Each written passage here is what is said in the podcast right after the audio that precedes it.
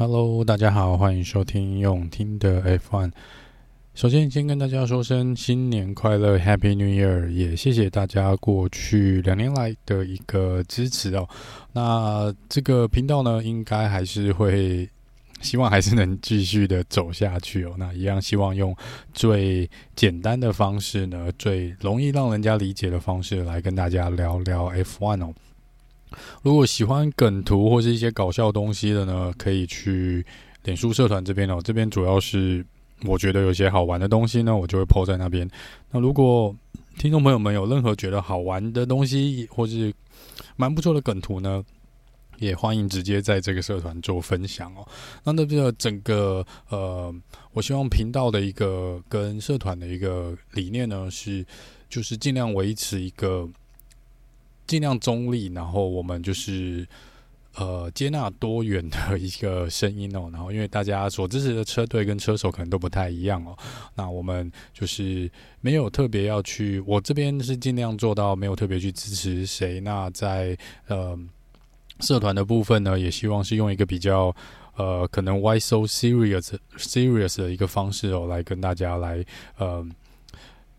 呃，用比较轻松的方式看待 F1 的每一件事情，或者每一场比赛，也就是呃，过去希望大家就是不管那场比赛或是整个赛事的结果是怎样呢，该骂的我们就骂，该笑的我们就笑哦。啊，如果有一些一直在做错事的呢，就像红军的梗图呢，我也会一直的使用。那我当然希望呃，二零二三可以尽量少使用到那张红军的梗图哦。那诸如此类的呢，就是大概当时为什么设立。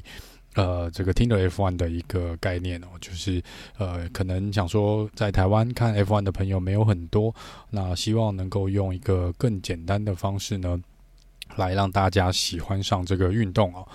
呃，在过去呢，因为个人也不是技术或是相关科技出身的，所以针对很多这些 F1 的一些技术性的东西，我也不是很理解。所以这边我会呃尽量去找资料，然后用希望能够如果我能够理解的方式，然后让大家来去呃也去。知道说大概 F1 的一些技术性的改变，或是一些不管是化学的效应，或是空气力学的关系，呃，这些理念呃技术性的东西呢，来让大家用比较简单的方式去理解哦。好，那这是这个啊。呃，过去几年，当时成立这个频道的一个呃想法，那希望能够陪伴大家继续的走下去哦。二零二三年呢，看起来赛季会是蛮会比二零二二还要再长一点点的赛季哦。我不知道是不是真的能够每个礼拜呢都做到呃呃这个赛前报道或是赛后诸葛的一个部分啦，因为其实还是有个人的呃生活的部分要过，然后也。艺人团队，所以也没有说别人可以来帮忙我哦去做这个 podcast 啊。那在这个部分，如果个人的事情忙不过来的时候呢，可能要跟大家说声抱歉，那个礼拜可能就会稍微暂停一下。也就是如果你发现有一阵子我没有呃 po 文，或是我没有来做 podcast 的话，可能就是真的很忙哦，就不是说不想管了，而是真的是呃可能忙到没有时间来做这些事情，所以还请大家见谅。好，那首先呢，先跟大家做一下 这个上个礼拜的一些重大新闻哦。新闻是不多啦，因为毕竟现在还是属于一个呃放寒假，然后几乎呃没有什么消息的一个状况哦。但是如果有兴趣的，可以去追踪呃各车手的一个。呃，粉砖哦，你可以去看看他们的一些私生活的一个状况，蛮多车手有 po 他们在度假时候的一些照片啊，这是可以去去 follow 一下的。那我觉得在上个礼拜比较大的新闻呢，大概就是 F1 的声音呢，David Croft，我们叫他 Crafty 这个转播员呢是订婚哦。那我觉得这是属于一个比较大的新闻了。那其他我觉得比较大的新闻，可能就是针对这个奥奥迪哦，他们已经在准备来进入 F1，所以他们说他们会在今年呢，二零二三年来聘用几位车手，来算是担任测试啊，来帮协助他们。呃，这个执行他们 F1 的这个整个的计划，所以在奥迪这边呢，他们开始会有一些动作了。好，那这是大概一些比较重大的新闻啦，基本上没有什么新闻哦。虽然新闻还是大小有一些啦，但我觉得这个比较值得注意的是大概这两件事情。那这集呢，接下来我们会来聊一下二零二三年的一些重大改变哦。就之前就有讲过，已经拖了。可能两三个礼拜有了，就跟大家说声抱歉哦。那我们来聊聊一下二零二三年大概有什么样的一些改变哦。首先最大的改变呢，就是针对臀跳效应的部分哦，在关于底盘高度，就是底盘跟这个嗯地面的一个高度的部分呢，会往上提高大概一点五公分，一点五公分，呃，这原本是希望能够拉高二点五公分哦，但是在多方讨论或是吵架的一个呃结果呢，还是做了一个打折哦，就是只加一点五公分。如果不太清楚了，听众朋友们呢，我们来回顾一下简单的一个概念。如果有兴趣的，可以去听，可能七月还八月，我已经不太记得那时候做的一个臀跳效应的专辑，呃，那个部分有大概讲大概臀跳是怎么样发生的。总之呢，就就是呃，解决臀跳的方式最简单的方式就是把车子拉高，好，就是把底盘往上拉，就是这个底盘跟车这个地面的距离呢往上拉高就对了。那在这个部分，所有人都知道，FIA 知道，车手知道，车队知道，所有的工程师都知道，但是没有人想要做这件事情，因为把车子拉高，在现有的状况下来说呢，拉高就等于要牺牲速度，所以很多车队不愿意做这件事情。好，那原本呢，本来臀跳效应一开始大会也没有呃，觉得这非常的严重，哈只是希望大家去各车队呢自己去解决哦，自己去找方式去解决，不管你要什么方式，你自己去解决自己的臀跳。那我们看到有一些车队，可像 McLaren 一开始没有臀跳的问题哦，即便到后来他们看起来问题也没有很大，所以在当时呢就已经有比较两方的一个声音哦，有了车队当然觉得，嘿，呃。我本来就没有这个问题，我根本就不需要去做任何事情。那他们也不，当然就不赞成大会去设定一些新的规定哦。那当然，我们有像红牛跟这个红军的这边是有臀跳的问题，但是问题不大，他们也觉得我们不需要做任何的改变。但是当然，另外一边就是像 Mercedes、s t Martin 这些车队呢，他们觉得他这问题非常的大，已经严重的影响到他们的整体的表现，所以他们希望呢。呃，大会来看重这件事情哦。那这时候呢，在又带出另外一个问题，就是呃，不是没有解决的方式，也就是在这个不赞成方所表达的意见，就是你们可以解决，就是把车身拉高，是你们不愿意解决。好，那这个问题一直到 Lewis Hamilton 那时候看起来，从车子出来非常严重的这个呃。背痛，好，跟屁股痛的一个状况呢，呃，大家加上几位车手呢，也有点表示说，他们这个其实是呃身体的负荷是蛮大的。这时候呢，就变成带出了一个车手安全性的一个担忧。那这个部分大会就决定介入了，是在当时才做一个介入。我记得在当时的 Podcast 我有提到，我其实是蛮不赞成呃这个 Mercedes 所表示的一个方式，因为呃如果你要说车手安全的话呢。我在当时，即便到现在，我的我个人的看法还是没有改变哦。因为车队是可以做解决这个问题的，所以如果一个车队认为他的车手因为臀跳效应受到了生命的威胁的话呢，那你车队就必须要去做，呃，就把车体拉高，或是做什么设计也好，让臀跳效应不要发生，不要去危及你的车手，因为这毕竟看起来就像。呃，其他车队是有些车队是没有这个问题的，有些车队他们车手觉得这不是问题，所以在这边我觉得，呃，如果你硬要说是整个大会的规定的规则呢，让你车手有生命的危险，其实我这个是不同意的。呃，所以在大会的规则是定在那边，有些车队可以做得到，你却做不到。那站在车队的角度呢，如果你认为你的车手生命有问威胁，你不是应该叫大会更改准则？而是应该去自己想办法去解决这个问题。好，那不管怎么说呢，这个问题大会决定介入，所以弄了一个呃要把车身拉高的一个方案。当然，就像我刚刚说的，这时候也吵过蛮多次的喽。那最后是一个折中，大家都同意的方式，就是加一点五公分。好，那这边我就不再去多讲呃。关于臀跳当时怎么发生，然后为什么搞成这样子的一个状况，那我只能说，在上个礼拜 FIA 接受访问的时候呢，他们的 呃有提到说，他们也觉得他们过度的反应了，他们的反应有点过度了。好，也许这件事情是不需要搞成这样，因为看起来到赛季末呢，这个事情就没有人再提了。大家不觉得很妙吗？就是有人叫了半天，然后到后来问题还是解决了。所以呀，不太确定，因为当时呃，这个规定是还没有被执行的，所以理论上呢，你要继续跳还是可以跳的哦。但呃，我们大概从九月、十月开始就没有再提到臀跳的问题了吧？如果大家去回想哦，所以在这个部分呢，是呃，我觉得比较奇怪的地方。不过没关系，呃，大会二零二三年新的规定呢，就是增加一点五公分哦。好，那嗯。呃另外一个部分呢，是关于前翼跟尾翼的一些设计的部分。我们看到，在过去，Aston Martin 有带出一个蛮新奇设计理念的一个尾翼哦，有点一体成型的。那这个部分好像被禁止了。然后针对前翼的部分呢，是 Mercedes 在最后的几场比赛有带出了一个比较呃不同设计的前翼的一个，应该是边边这个。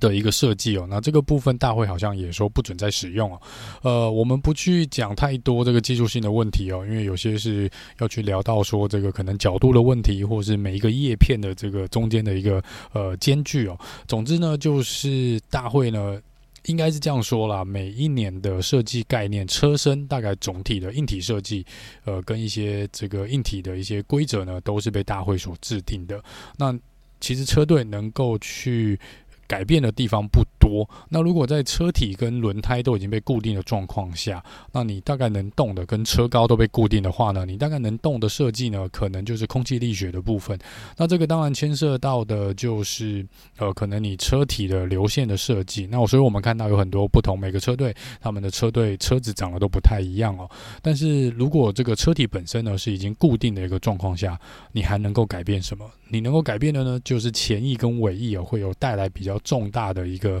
空气力学的变动。所以在这边呢，各车队可能，呃，与其重新设计一台车身，你还不如去重新搞这个前翼跟尾翼的一个设计哦。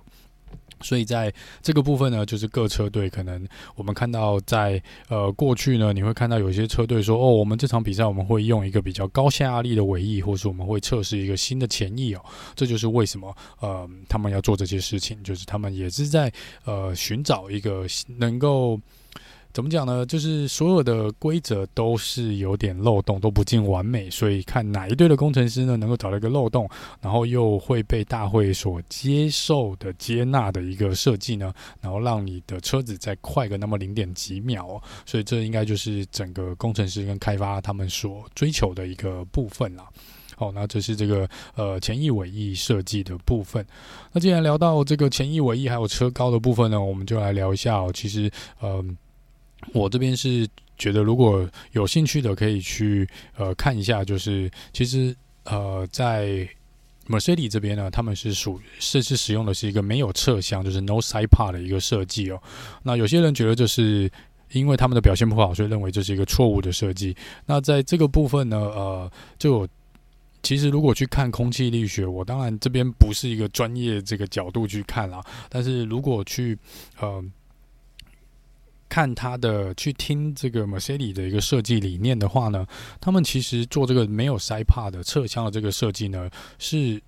这个概念我觉得是没有不对，就是在空气力学上面这个是 OK 的，因为你减少了风阻的一个部分哦。可是他们这个需要搭配前翼跟尾翼的一个设计。那在这边看起来呢，Mercedes 这边自己也有提到，这个就是他们在呃前翼跟尾翼的设计上呢，反而的理念呢的概念可能跟车身的设计是有冲突的，所以才会一来造成臀跳，二来造成他们速度跑不快哦。所以这个是他们说他们需要去解决的一个问题。同样的问题呢，发生在红军身上也是有这个问题的，所以你看到红军这边呢是有一直在测试他们尾翼的部分哦，因为他们的认为他们其实红军今年二零二的车子的速度是有的，但是他们最后还是输给红牛哦。那除了引擎不稳定的一个原因以外呢，他们也可以去认为说是在呃整个车体的空气力学的设计上面呢，跟尾翼还有前翼这边也是有某种程度的冲突，他们找不到一个。呃，怎么讲平衡点？那在红牛这边可能就找到了前翼、尾翼跟车身都可以在呃算是相容性相当高的一个状况下执行他们这个呃的比赛哦。所以在这边就是呃，不管红军跟 Mercedes 这边都有出来提到说，这可能就是他们。这几个月需要忙的一个事情哦，如果他们能够找到一个呃适合的尾翼的设计或者前翼的设计呢，他们的速度应该是可以提升不少的。所以这个是在车身整个设计跟底盘的一个部分哦。好，那另外一个规定呢，就是针对这个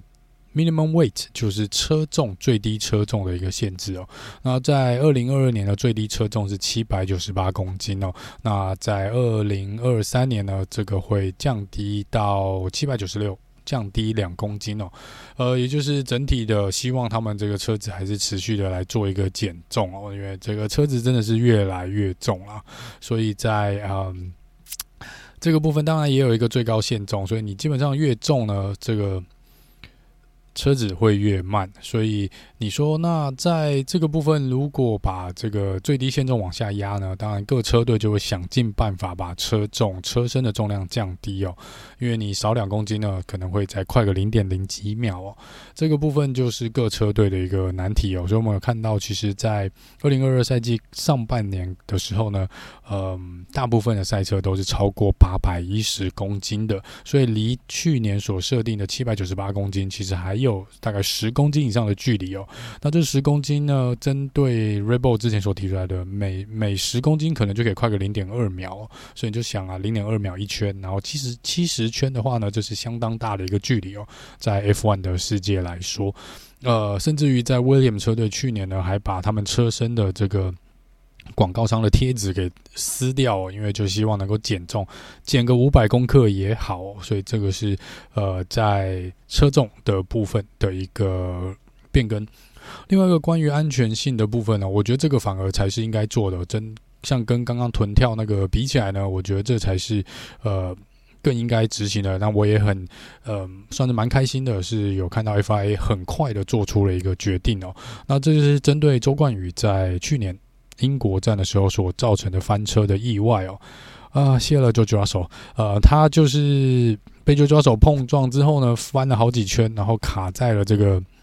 护栏的中间哦。那这个部分呢，在这边 Halo 呢看起来又发挥了它的作用，但另外一个比较大的问题是在如果看车子的。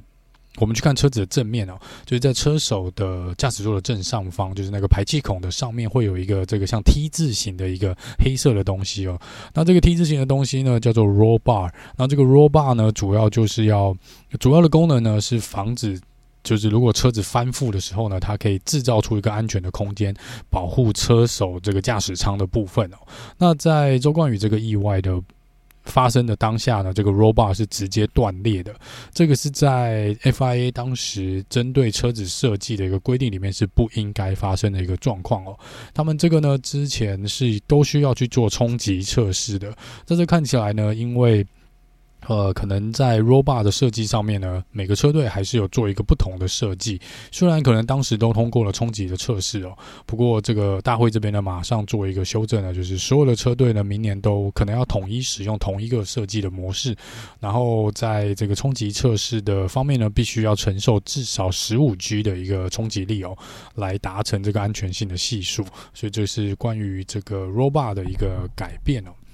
这个是真的，当时周冠宇的那个画面真的是蛮惊悚的，真的是呃会有点吓人哦。因为当时他车子呃拉起来的时候呢，上面这个黑楼上面都磨的差不多了，那个漆其实都被磨掉了，所以他在这个部分呢。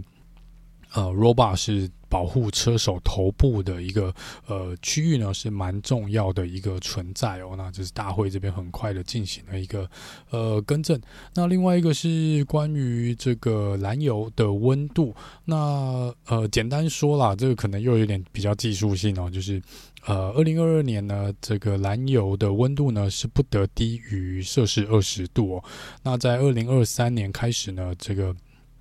呃，会说是针对一个基准的一个温度，不得低于基准温度的十度哦。那这个基准温度呢，基本上会以每场比赛，因为每场比赛赛道的温度不一样哦，呃，跟气候也不一样，所以这个基准温度呢，会在呃自由练习。的一个小时前来做测试，哈，或是这个呃正赛前的三小时，他会说他们会进行一个这个基准温度的测试。那比如说测出来是二十度呢，那这车手的车队的燃油呢的温度不得低于十度哦，也就是相差要必须在十度以内，这是大会所规定的。另外一个比较重大的改变呢，是轮胎在预赛所使用的轮胎的部分。那在过去呢，每一个周末，大部分的周末啦，扣除掉冲刺赛的部分的话呢，呃，每一场比赛，呃，车手车队每位车手有十三套的轮胎，也就是十三乘以四，你会有五十二个轮胎哦。那二零二三年呢，会被降低到十一套，然后在这个呃 Q one、Q two 跟 Q three 的轮胎呢也被定死了。在二零二二年呢，就是随便你使用，你想用什么都可以哦。在 Q 二零二三年呢，Q one 的话呢，会全部的车手被限制使用。硬胎就是白胎的部分，hard tire。那在如果你进入 Q2 的话呢，你就必须要用黄胎，medium tire。你进入到 Q3 的时候，就只能用红胎，soft tire。所以这是在预赛的一个模式跟这个轮胎使用的一个改变。好，那既然聊到了冲刺赛呢，今年呃，二零二三年的冲刺赛会由三场加到六场哦，所以这个是。呃，今年我们会多了三场的冲刺赛啊，所以这个是今年比较重大的一个改变哦，就积分会再更多一点点哦。有些人觉得这太多了，有些人觉得哎，看起来还不错，六场比赛还可以。呃，大家希望大会呢慎选这几个场地哦，有的冲刺赛呢真的只是徒增困扰，也没有对这个比赛结果造成太大的改变。好，再来是关于这个罚排位的一个部分哦。在去年呢，我们有看到一些比几场比赛呢，我们针对这个很多车手，因为到后来必须要换引擎啊，干嘛换一些零件的，所以后来越来越多车手，每场比赛有越来越多车手被罚排位哦。那当时造就了一些到底谁要排在哪里，谁的罚则先执行的一个呃一些混乱啊。那现在大会这边来讲了，就是如果你的罚则呢是直接是被丢到最后一排，就是你可能换了很多引擎，是 back of the grid 的话呢，你就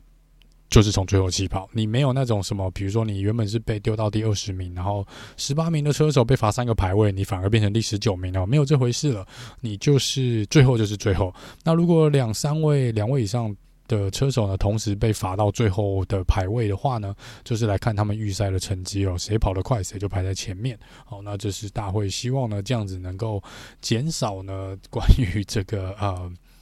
因为罚则所制造出来这个起跑位置的一个混乱哦。这去年也是大家讲的有点莫名其妙，大家算了半天哦，就是大会在算，然后。呃，转播员在算，然后我们 自己 Podcast 这边，呃，我自己也有在算，然后算出来都跟大家算的不太一样，对，呃，然后最后还拖到比赛前 几个小时才公告这个起跑位置，呃，这个也是蛮有趣的啦。那但是至少往好的方面想，我们看到一些漏洞，大会有很快的，这次有蛮快的把它补起来哦。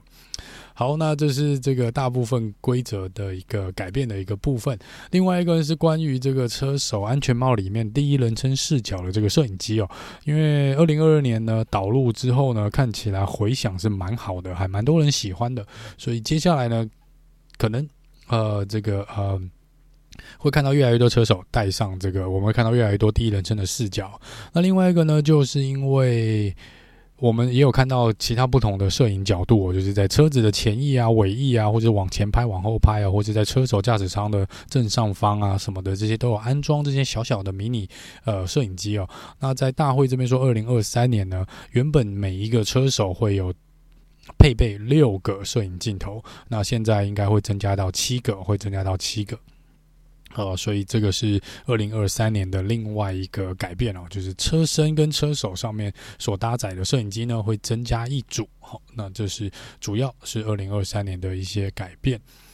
好了，那以上呢就是二零二三年这基本准则的一些改变的一个部分的闲聊啦。呃，希望应该接下来还是会有一些多多少少会有一些大大小小规则的改变哦。那但这些是比较一个属于大方向的部分。那接下来我们来聊一下呃，目前已知道的这个